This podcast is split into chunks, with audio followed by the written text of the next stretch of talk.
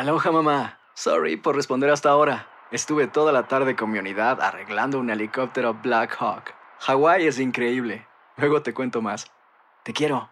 Be All You Can Be, visitando goarmy.com diagonal español. Boost Mobile tiene una gran oferta para que aproveches tu reembolso de impuestos al máximo y te mantengas conectado. Al cambiarte a Boost, recibe un 50% de descuento en tu primer mes de datos ilimitados. O, con un plan ilimitado de 40 dólares, llévate un Samsung Galaxy A15 5G por $39.99. Obtén los mejores teléfonos en las redes 5G más grandes del país. Con Boost Mobile, cambiarse es fácil. Solo visita boostmobile.com. Boost Mobile, sin miedo al éxito. Para clientes nuevos y solamente en línea, requiere AroPay. 50% de descuento en el primer mes requiere un plan de 25 dólares al mes. Aplican otras restricciones. Visita boostmobile.com para detalles. Si no sabes que el Spicy McCrispy tiene Spicy Pepper Sauce en el pan de arriba y en el pan de abajo, ¿qué sabes tú de la vida? Para, pa, pa, pa. This is the story of the one. As a maintenance engineer, he hears things differently. To the untrained ear, everything on his shop floor might sound fine, but he can hear gears grinding or a belt slipping. So he steps in to fix the problem at hand before it gets out of hand. And he knows Granger's got the right product he needs to get the job done, which is music to his ears. Call, clickgranger.com, or just stop by. Granger, for the ones who get it done.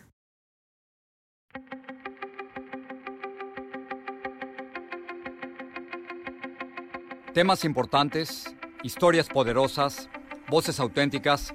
Les habla Jorge Ramos y esto es Contrapoder. Bienvenidos a Contrapoder. Hoy tenemos una conversación con Margarita Zavala.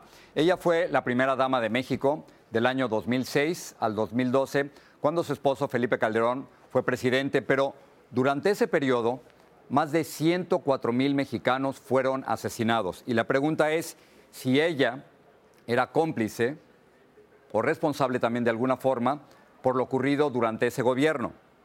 Por otra parte, también muchos se preguntan si Margarita Zavala ahora responderá también a algunas de las directrices de su esposo. ¿Será él su asesor?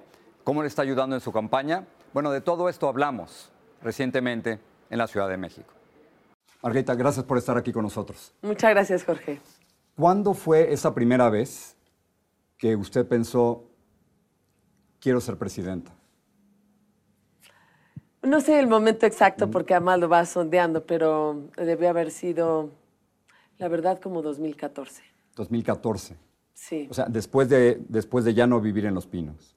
Desde luego, pero porque yo no vivo de acuerdo a los cargos que quiera, sino realmente hubo un momento en que vi las cosas muy mal. No, an- no antes. No, no antes, no antes. Desde luego es una vocación política que yo tengo, tengo una vocación, así nos conocimos, tengo una vocación desde hace muchos años. He estado acostumbrada a poner en el centro a México, a ver qué es lo que puedo hacer por México, a servirlo. Y para mí amar y servir, como decía un amigo, es, era como respirar. Entonces, en el 2014, ¿se acuerda más o menos qué pasó ese día o esos días? ¿Qué- No, ¿Qué, no estaba exactamente. pasando? Yo hab- había platicado con unos amigos, este, desde luego nos escribíamos mucho con varios panistas y lo fui comentando. ¿Cuándo, en qué momento dijo, ok, me lanzo? Hasta que empecé a trabajar la parte del PAN, quise ser diputada federal, todavía no estaba totalmente decidido, dije, bueno, voy a buscar ser legisladora. Y después llegué a, con, con el, bueno, no pude, no me dejaron ser diputada, busqué decidir entre si dedicar mi vida al partido en la jefatura nacional o buscaba la presidencia de la República. Al final decidí buscar la presidencia de la República después de las elecciones del, del 2015. Y dije, es por aquí. Y con toda certeza, ¿eh?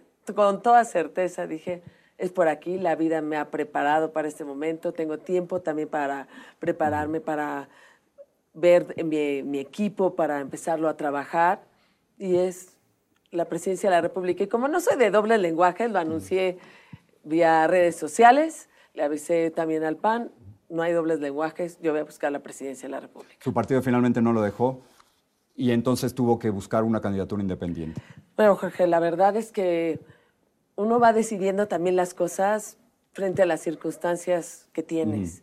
Entonces hice todo lo posible por hacerlo vía al PAN, pero entre que se iban traicionando valores y entre que se anularon todos los órganos democráticos. ¿La bloquearon del partido. desde dentro? Es que no es una, es algo No, más no objetivo, fue, porque sí. en realidad, de- desde luego hay una serie de agravios que no son importantes, sino cómo se va anulando las decisiones del partido, del PAN, que era el único partido político que era punto de referencia democrático. Entonces, cuando se empiezan a anular los órganos de decisión, cuando me dicen ya no hay interna, pues no se va a competir, todo lo decide el frente y en eso seré yo, eso dijo Ricardo, pues a mí me quedó claro que tenía que resolver un dilema. O sea, ¿fue, fue Ricardo Anaya contra usted? ¿Fue él, Bueno, en realidad es él, el él la jefe- sacó del, del camino? Él es el jefe nacional y van anulando una dirigencia y particularmente él. Pero digo, él lo hizo él. Sí, sí, claro, eso pasa cuando eres juez y parte.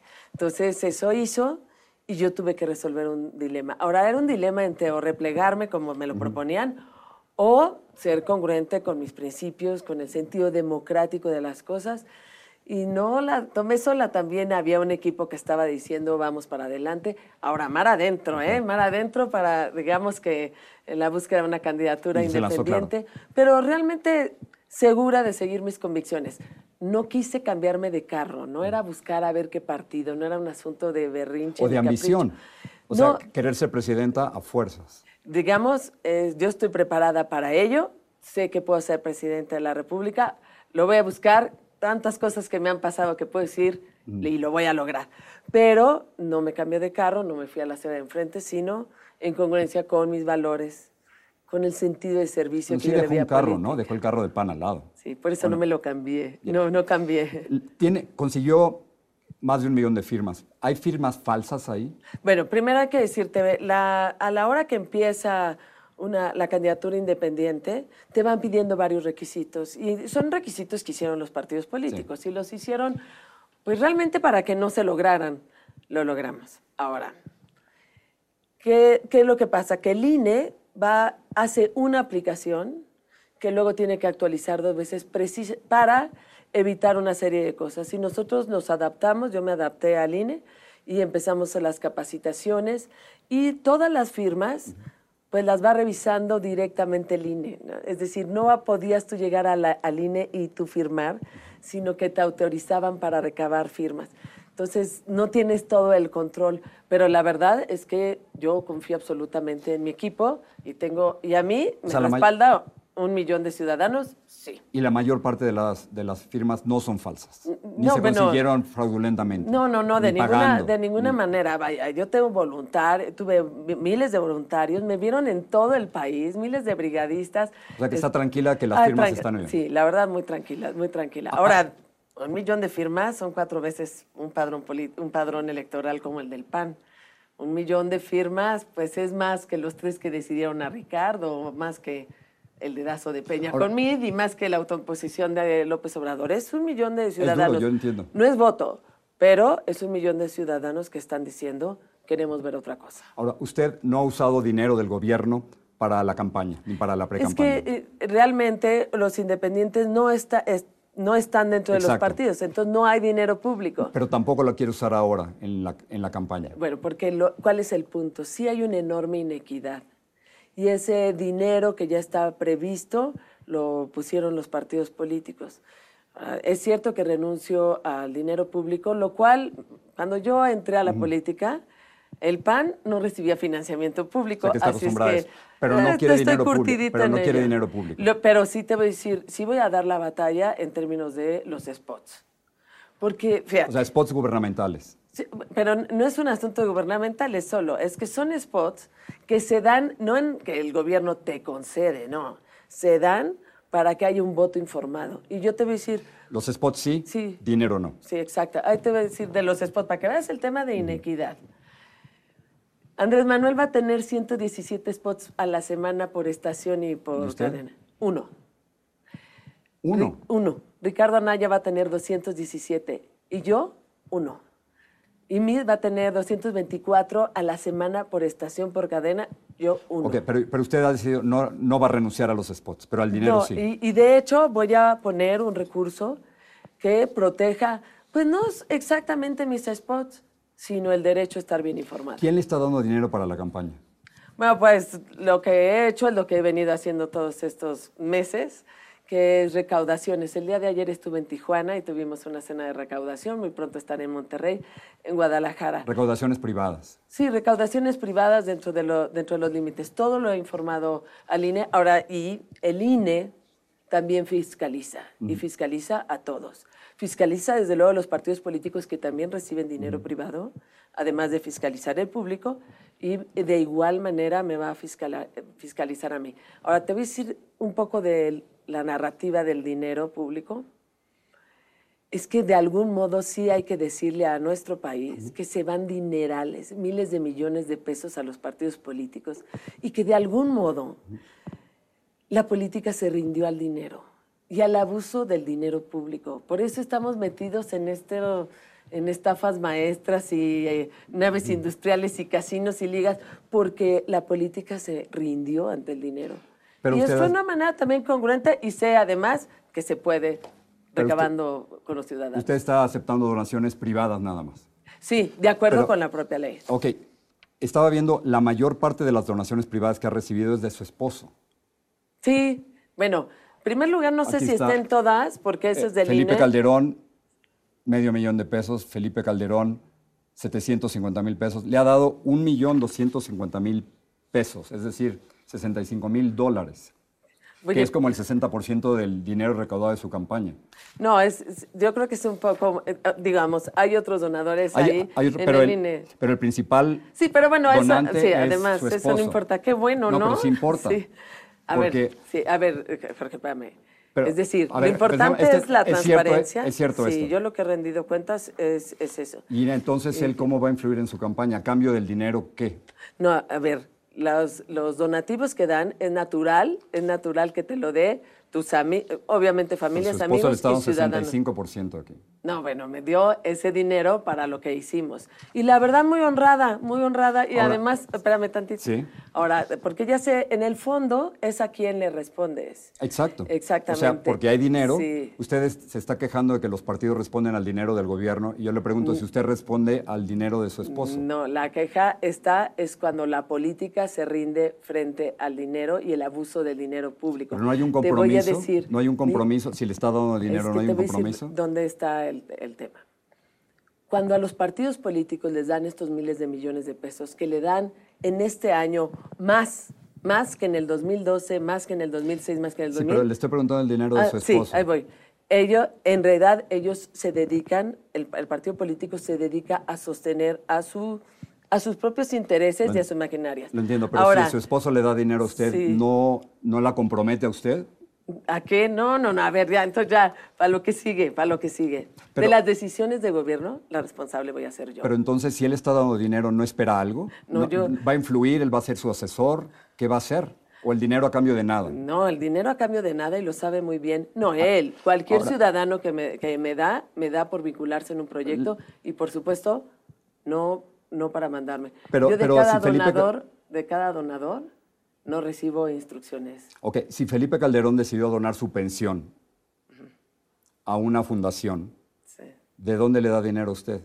Ah, porque tiene, va a conferencias, ha estado, de- desde luego tiene, ha declarado incluso su 3 de 3, va, da conferencias, tú bien sabes que se, que se pagan bien, da a o sea que la- conferencias, tiene su propia fundación, acaba de llegar de dos conferencias, tiene otros cargos, tiene un liderazgo en... en- O sea que en- le en entra dinero, ambiente. le entra dinero por otros lados Sí, y de ahí claro es que, sí. que le da usted. Sí, ahora pues nada más faltaba, ¿no, Jorge?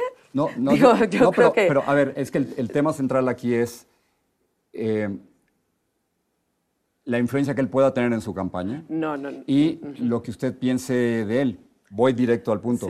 ¿Cree usted que Felipe Calderón fue un buen presidente? A ver, bueno, sí es eh, un buen presidente y además te voy a decir de una vez. Sí fue un buen espérame presidente. tantito, sí. Hubo sí, 104.089 muertos sí, durante su sexenio. Jorge, si a mí me estás preguntando que si está en lo correcto un gobierno que hace todo lo necesario para defender a los ciudadanos, sí. Y lo que me tiene aquí es lo que yo voy a hacer para México. Por eso, pero, Eso es lo que me tiene. pero usted fue primera dama en el gobierno de Felipe Calderón y cuando se murió toda esta gente, muchos mexicanos no la recuerdan a usted quejándose o alzando la mano. O sea, la sienten cómplice de un gobierno donde murieron 104 mil personas. Vamos, vamos al fondo. Desde luego, desde luego, todo lo que tiene que ver con la violencia, hay muchos estudios que son multicausales. Un gobierno que enfrenta al crimen organizado con valentía lo hace, por supuesto, Y que falla- correctamente. Un y que falla terriblemente. Un momentito. Y yo, por supuesto, siempre he estado del lado de las víctimas y para mí todas las, todas las muertes son dolorosas y todas tienen tragedia independientemente de su explicación. No sé si muchos sea. mexicanos Ahora- harán del lado de las víctimas. ahora, espérame. ¿No estaba usted del lado del presidente que Sí, se equivocó, que no pudo defender la vida de los Ah, mexicanos? No, es que, es que esa es una afirmación en la que no comparto. Creo y estoy convencida que un gobierno, un gobierno que enfrenta con valentía al crimen está obligado a hacerlo y lo hace bien si utiliza todos los instrumentos legales. Pero ¿Qué fracasó, a terriblemente, hacer? fracasó terriblemente. Pues mira, Es- la verdad- Es el, es el sexenio con más muertos hasta ahora. La, ver- la verdad, Jorge, hay muchas cosas que reflejan ahí que dicen que son causas de estas No me puede muertes, que muchas eso otras. bien. Un momento, un momento. No, porque en realidad lo que está mal es el abandono en que tienen las policías y la justicia, el abandono que está ahorita. Eso es lo que ocasiona antes- realmente los daños. No, Jorge, responder y yo es lo que voy a hacer. Porque finalmente lo que me tiene aquí es lo que yo voy a responder como presidente Pero de la cuando República. usted podía hablar, Margarita, muchos creen que no habló, que no levantó la mano, que no se quejó y que, que fue cómplice de esto. No, Jorge, estaba haciendo lo correcto, te estoy diciendo que estaba haciendo lo correcto. ¿Qué Pero voy si a él hacer? hizo lo correcto, entonces Pero, quiere decir que va a eh, seguir haciendo lo mismo ahora. Bueno, de entrada ya pasaron muchos años, los retos son muy distintos. Pero los muertos Un- siguen ahí. Un momento, un momento. A ver, ¿Cuál es el fondo? Es qué es lo que tiene que hacer un gobierno. Y lo que Para que tiene no que, maten hacer un gobierno. para que no maten a los Lo mexicanos. que tiene que hacer un gobierno, exactamente, para eso, para que haya seguridad, para, para que no haya violencia en las calles, tiene que enfrentar al crimen. Y lo tiene que hacer como yo lo quiero hacer también, es con todos los instrumentos legales. Ahora. O sea, continuar a la guerra contra el que- narcotráfico. No, en realidad. que, que ha fracas- fracasó en el gobierno de Calderón y fracasado No. contra el gobierno de Peña Nieto y A va a ver. seguir haciendo lo mismo. No, Jorge, lo que es justamente lo que ha habido ahorita es precisamente que no hubo una estrategia o que hubo un abandono en las instituciones de justicia. Los y números de muertos de los dos a sexenios son casi los mismos. Pero tiene Un fracaso absoluto. A ver, todo eso tiene unas causas múltiples. Pero el gobierno tiene que enfrentar el crimen. Claro. Y el, el gobierno tiene que defender a los ciudadanos. Y yo voy a hacer eso. Yo voy a hacer eso. ¿Y qué voy a hacer cuando yo sea presidente? Voy a sacar a la policía de la Secretaría de Gobernación, que me le escondieron ahí. Le voy a dar una Secretaría de Seguridad Ciudadana. Sí voy a fortalecer a la policía. Voy a fortalecerla en capacitación, en valores, en adiestramiento, en equipamiento y en control de confianza. Y también un cuerpo de policía, un sistema nacional de policía que hable de controles internos, por supuesto, y realmente de una certificación de todos los policías. Eso Algo es lo que algo- quiero. algo Ahora, un, un momento, es, se responde a retos muy distintos. Hoy tenemos secuestro y extorsión, pero lo que no puede haber es el abandono de las instituciones. Y un gobierno, y yo te voy a decir una cosa, yo sí voy a usar todo lo necesario. Y si necesito a las Fuerzas Armadas, a quien yo respeto mucho, O sea, y las he visto, espérame sí, a las que yo respeto mucho y les he, he visto que se han jugado la vida, si necesito al ejército y a la marina, claro que lo voy a usar en defensa de los ciudadanos. Pero sí, un momento que eso es importante, fortalece la Policía Federal, hace un sistema nacional de policía para que poco a poco sea la policía la que se encargue de la seguridad. Lo, que- lo que quiero entender es si usted se deslinda de su esposa. Felipe Calderón no, en fue. la vida uno no se deslinda. Yo No, propongo hacia adelante y eso es bien importante. Felipe Jorge, Calderón fue un tú- buen presidente. Es decir, sí, fue buen presidente, cualquiera, y además con Sí, fue un una aprobación, con una aprobación que ya la quisiera el actual y muchos Bueno, presidentes. eh, no- no, Ahora, yo le preguntaría a las decir- familias de esas 104 mil personas asesinadas si, si Bueno, lo no, Jorge, porque ahí va, ahí va otra, otra afirmación de la que no comparto. Lo peor Mm. para un país es un gobierno que no sea valiente y que no responda. Lo Y peor es otra que te vez- maten. No, y yo te voy que a los decir. mexicanos mueran, que nadie los proteja, Sí, ¿no? que- y yo te voy a decir, la manera de proteger Mm. también a los ciudadanos es siendo un gobierno que enfrente al cri- crimen. Así, así se tiene que hacer. Ok. Em, Y conmigo, conmigo los ciudadanos deben saber que yo los voy a proteger y que voy a hacer todo para enfrentar a los criminales. Lo digo por los que vienen aquí y por los que te escuchan allá. De verdad, necesitamos Estado de Derecho y un gobierno valiente. eh, dejando a Felipe Calderón a un lado, él no va a hacer nada en su gobierno, no va a ser asesor a cambio del dinero que ha aportado. Ay, qué bárbaro. No, claro. bueno, en realidad, a cambio del apoyo, pues no, no, no. El apoyo lo recibo de todos los ciudadanos y obviamente Pero de digamos, mi él, familia. él no tendría, él no tendría un puesto pero no. oficial dentro del gobierno. No, realmente, te voy a decir por qué no, porque realmente lo que él tiene una, un liderazgo particular. Ahora, para mí, tener en la familia, cerca de mí, alguien que sabe tanto del país, pues es una fortaleza. Pero otra vez, de las decisiones de gobierno, la responsable soy yo. Ok. ¿Cuánto dinero tiene? No sé, apenas lo estoy juntando. Pero, bueno, ayer hice una cena. No, de no, no, pero me refiero a usted personalmente, ¿cuánto dinero tiene? Ah, pues todo lo que tengo está en mi 3 de 3. Ahí la puedes investigar. Y si encuentras otras cosas, te las regalo porque no son mías. Pero, pero su familia es de funcionarios públicos, No, mi familia.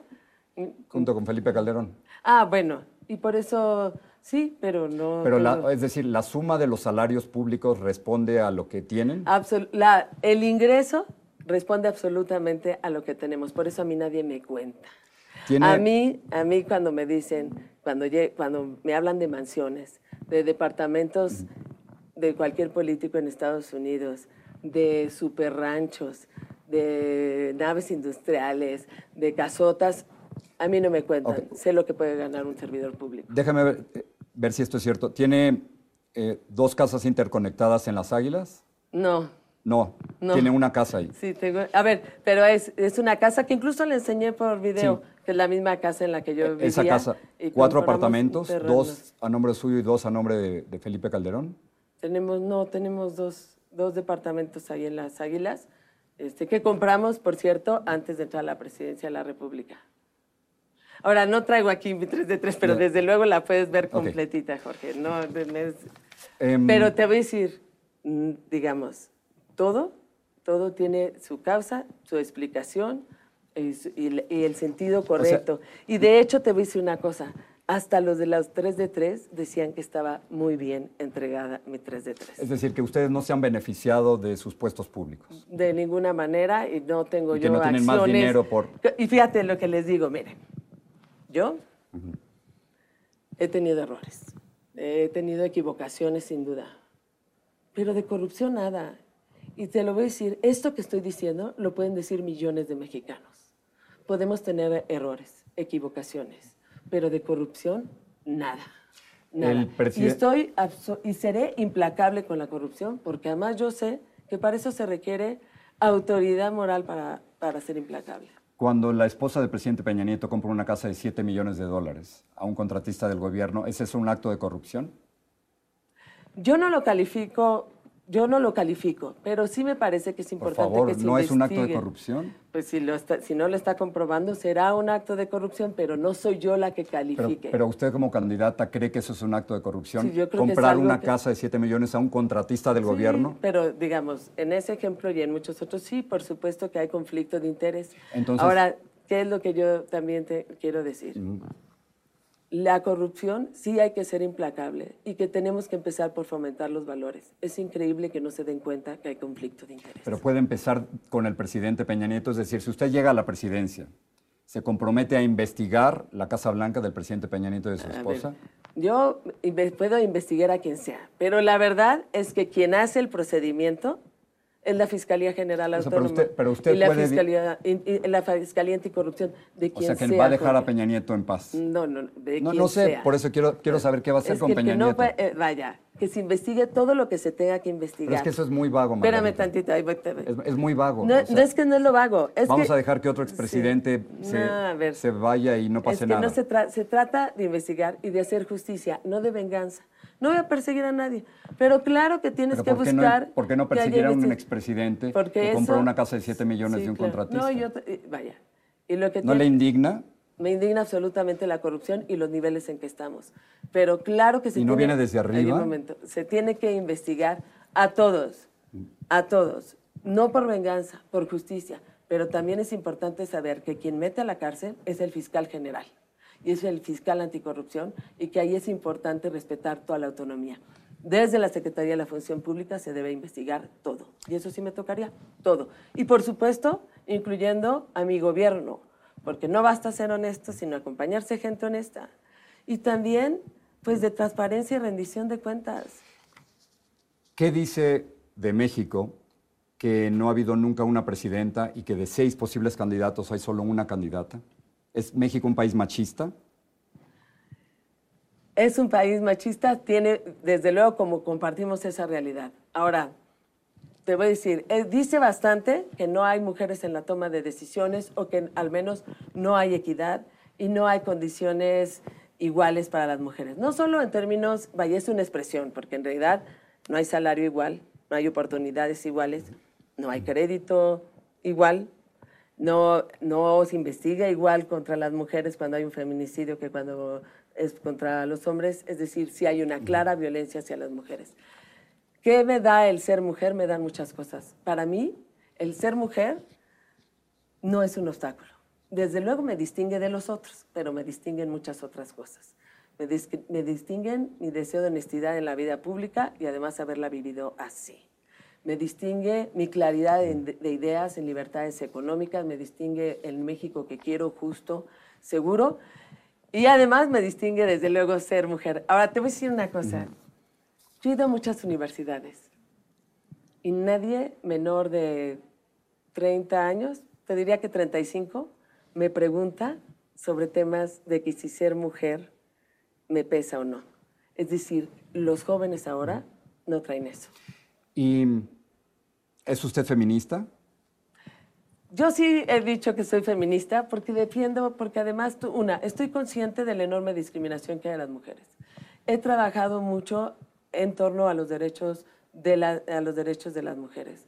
Yo sí les puedo decir a cada a las mujeres, sé, sé lo que siente, sé lo que es abrirse paso, sé lo que es abrirse paso todos los días.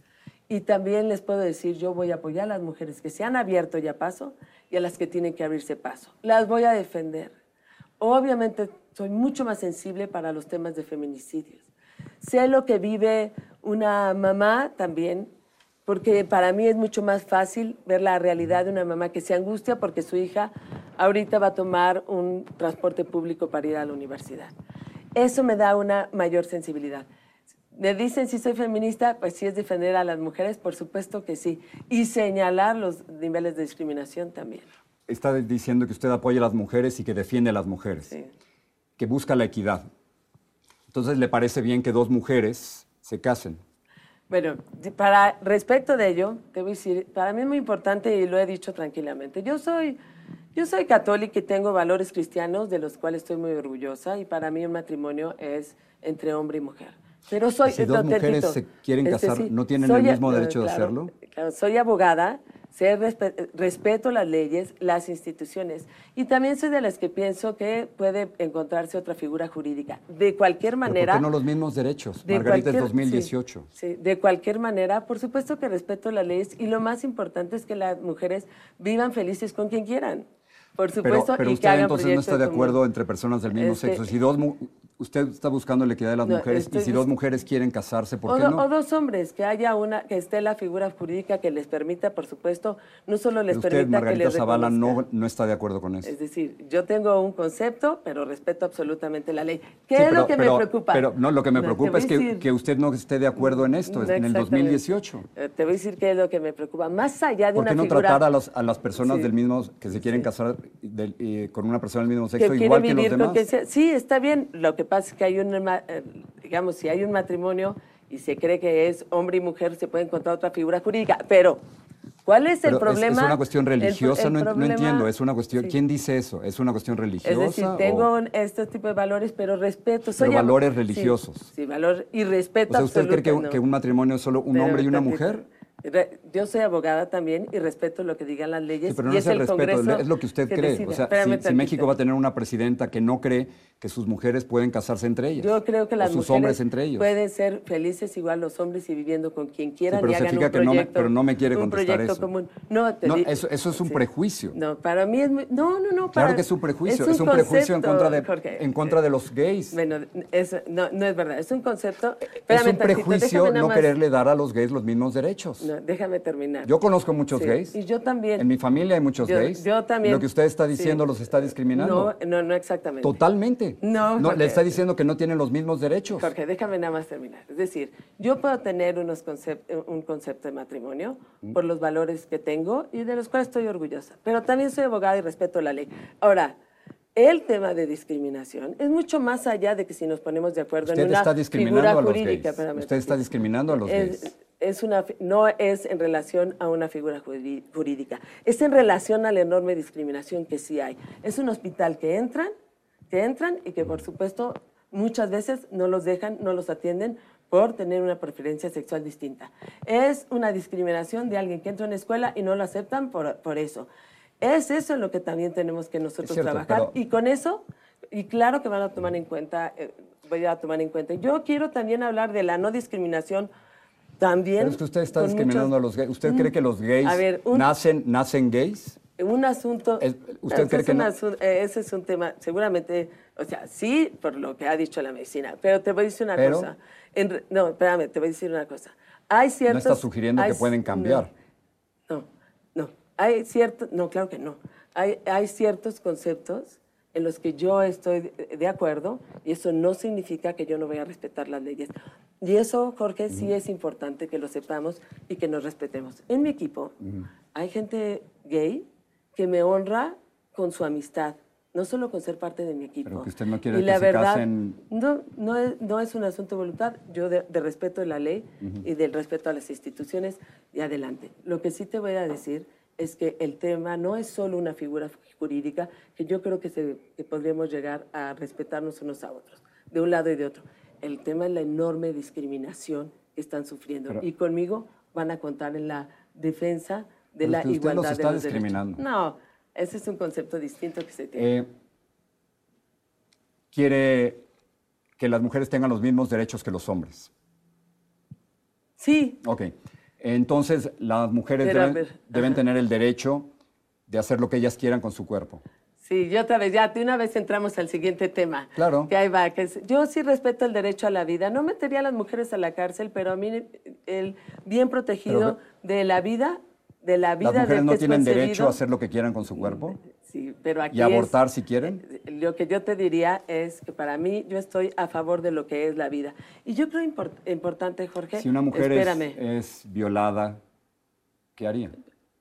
Nada, pues una mujer que es violada y, y abortar ¿Tiene el derecho a abortar? es- no, no hay dere- vaya, no hay castigo, claro que no, ni en México, ninguna usted- pero parte ¿y de... usted está de acuerdo? Pues, Sí, claro. Es decir, hay excusas absolutorias, hay atenuantes en las que yo me muevo. Otra vez, ¿hay que proteger el derecho a la vida? Sí, hay que protegerlo. Y por supuesto, como cualquier Está en derecho... contra de la- está en contra- claramente estoy a en contra favor del de la aborto. vida del que es en contra del concebido. aborto. A favor de la vida del que es O concebido. en contra de que las mujeres decidan sobre no su propio metería, cuerpo. pues es que para mí no deciden sobre un cuerpo, sino sobre otro.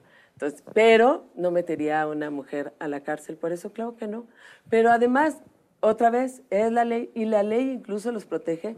En ese caso de atenuantes, de excusas absolutorias, siempre me he movido en ese terreno, porque también sé lo que necesitamos todos nosotros, caminar felices entre todos, pensando también distintos unos y otros. Y yo creo que ese es un fin del derecho. Y, eh, por supuesto, en mi gobierno sí me fijaré que todos, sí, seamos felices y nos respetemos. Voy a ir por los votos de todos, incluso por Bueno, el que no de piensa decir distinto esto, a mí. de- después de decir esto, no sé No, cuántos no, gays hay quieran muy- votar por usted. no, hay, muchas, hay mucha gente que le interesa honestidad en la vida pública, le interesa justicia, le interesa seguridad, le interesa un Estado que defienda. Y yo creo que ahí podemos caminar todos juntos. Y al El- contrario, prefiero hablar con la verdad. Dos cosas más y, y- y la dejo. Entre los candidatos independientes, las encuestas sugieren que van muy atrás todavía. Eh, ¿Un candidato único? ¿Haría un candidato único? Bueno, hay que ver las circunstancias. La verdad es que el- la propia candidatura independiente genera un carril en re- que no ayuda, vaya, que no sería una coalición. Pero te voy a decir, apenas estamos empezando. Ok. Yo ya estoy en dos dígitos y no he tenido un spot en mi vida. A propósito Sí. de ello, un spot en mi vida. Algunos en Y dos dígitos, otros en ocho, siete. pues bastante bien, a seis puntos, a diez puntos del que, del que trae este, incluso el gobierno. La verdad no está nada mal y todavía no empezamos campaña. Eh, ¿Cómo le va a ganar a López Obrador? Como le iba yo ganando desde antes. Porque yo estoy por el Estado de Derecho. Porque yo sé quién es López Obrador. ¿Quién es y López que ahorita, Obrador? Ahorita está haciendo el papel además de ropavejero de la política. Todo lo que le cae es bueno para él, independientemente de dónde venga. Y esa falta de claridad de las ideas, es, eso a mí me va a ayudar. Porque para él, que no trae ningún compromiso con el Estado de Derecho, porque una amnistía no es Estado de Derecho, complicidades no es Estado de Derecho, amenazas no es Estado de Derecho, no respetar lo que el Estado mexicano firma no es Estado de Derecho. Sé muy bien que a Andrés Manuel hay que tenerle, no hay que tenerle miedo, no hay que subestimarlo, pero miedo no. Claro que se le puede ganar, se le puede, se le puede ganar enfrentando claramente con ideas y con claridad en lo que estamos en lo que proponemos. En economía, yo no quiero regalar dinero. Yo quiero hablar de libertades. Yo quiero que un joven, un joven que sé la enorme fuerza que tienen, pueda ganar 3 mil pesos, 30 mil o 3 millones si lo quiere hacer. Por supuesto que estaré viendo, metiendo el tema de desigualdad en la pobreza para cerrar esas brechas de desigualdad que no cierra la economía de libre mercado. Pero voy a dejar en libertad a los mexicanos para que, para que trabajen, para que compitan, para que crezcamos. Y es importante no mentirnos. Y la parte básica es la amenaza que él significa para el país. Sí lo es, para mí no es un peligro, pero lo que eh, sus dichos y, su nech- y sus hechos parecen eh, ah, son una amenaza. Por ejemplo, una amnistía a criminales. Por ejemplo, decir que es un mal perdedor y recordárnoslos a todos. Y decir Él dice que, si su hay- esposo le robó la elección Ah, en el sí, 2006 eh, y Peña Nieto en el 2012. Sí, claro, y ya avisó que ahí va el tigre, eh, al que se ha encargado él de echarle rayitas.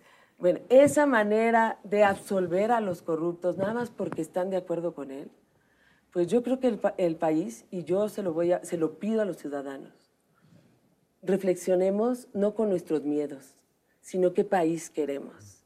Y se los pido también a los ciudadanos. México, yo lo conozco y no merece que escojamos a ver quién es el menos malo o el menos corrupto. Tenemos que escoger qué es lo que queremos y cuál es el bien. Termino con esto. ¿Qué ha aprendido de usted durante la campaña que no sabía? Pues muchas cosas. Primero, la enorme fuerza que da un- miles de mu- mujeres voluntarias al mismo tiempo. Luego aprendí la potencia de las redes sociales. Es la primera vez que nos ¿Usted toca. tuitea sola? Sí, la mayor parte de las veces yo. Ya. Es la enorme, la posibilidad que dan las redes sociales en una campaña.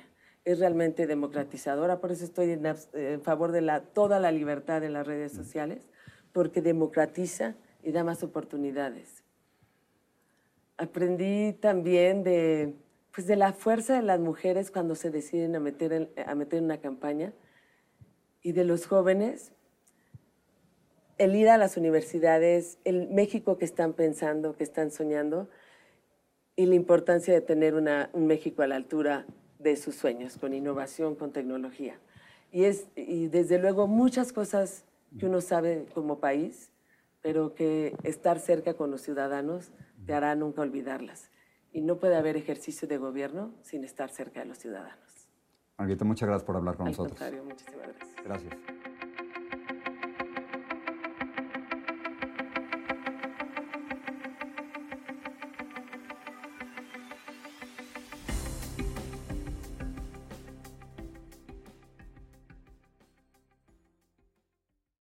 Aloha mamá. Sorry por responder hasta ahora. Estuve toda la tarde con mi unidad arreglando un helicóptero Black Hawk. Hawái es increíble. Luego te cuento más. Te quiero. Be All You Can Be, visitando goarmy.com diagonal español. Boost Mobile tiene una gran oferta para que aproveches tu reembolso de impuestos al máximo y te mantengas conectado. Al cambiarte a Boost, recibe un 50% de descuento en tu primer mes de datos ilimitados. O, con un plan ilimitado de 40 dólares, llévate un Samsung Galaxy A15 5G por $39.99. Obtén los mejores teléfonos en las redes 5G más grandes del país. Con Boost Mobile, cambiarse es fácil. Solo visita boostmobile.com. Boost Mobile, sin miedo al éxito. Para clientes nuevos y solamente en línea, requiere AroPay. 50% de descuento en el primer mes requiere un plan de 25 dólares al mes. Aplican otras restricciones. Visita boostmobile.com para detalles. Si no sabes que el Spicy McCrispy tiene Spicy Pepper Sauce en el pan de arriba y en el pan de abajo, ¿qué sabes tú de la vida? Para, pa, pa, pa. This is the story of the one. As a maintenance engineer, he hears things differently. To the untrained ear, everything on his shop floor might sound fine, but he can hear gears grinding or a belt slipping. So he steps in to fix the problem at hand before it gets out of hand. And he knows Granger's got the right product he needs to get the job done, which is music to his ears. Call, click Granger.com, or just stop by. Granger, for the ones who get it done.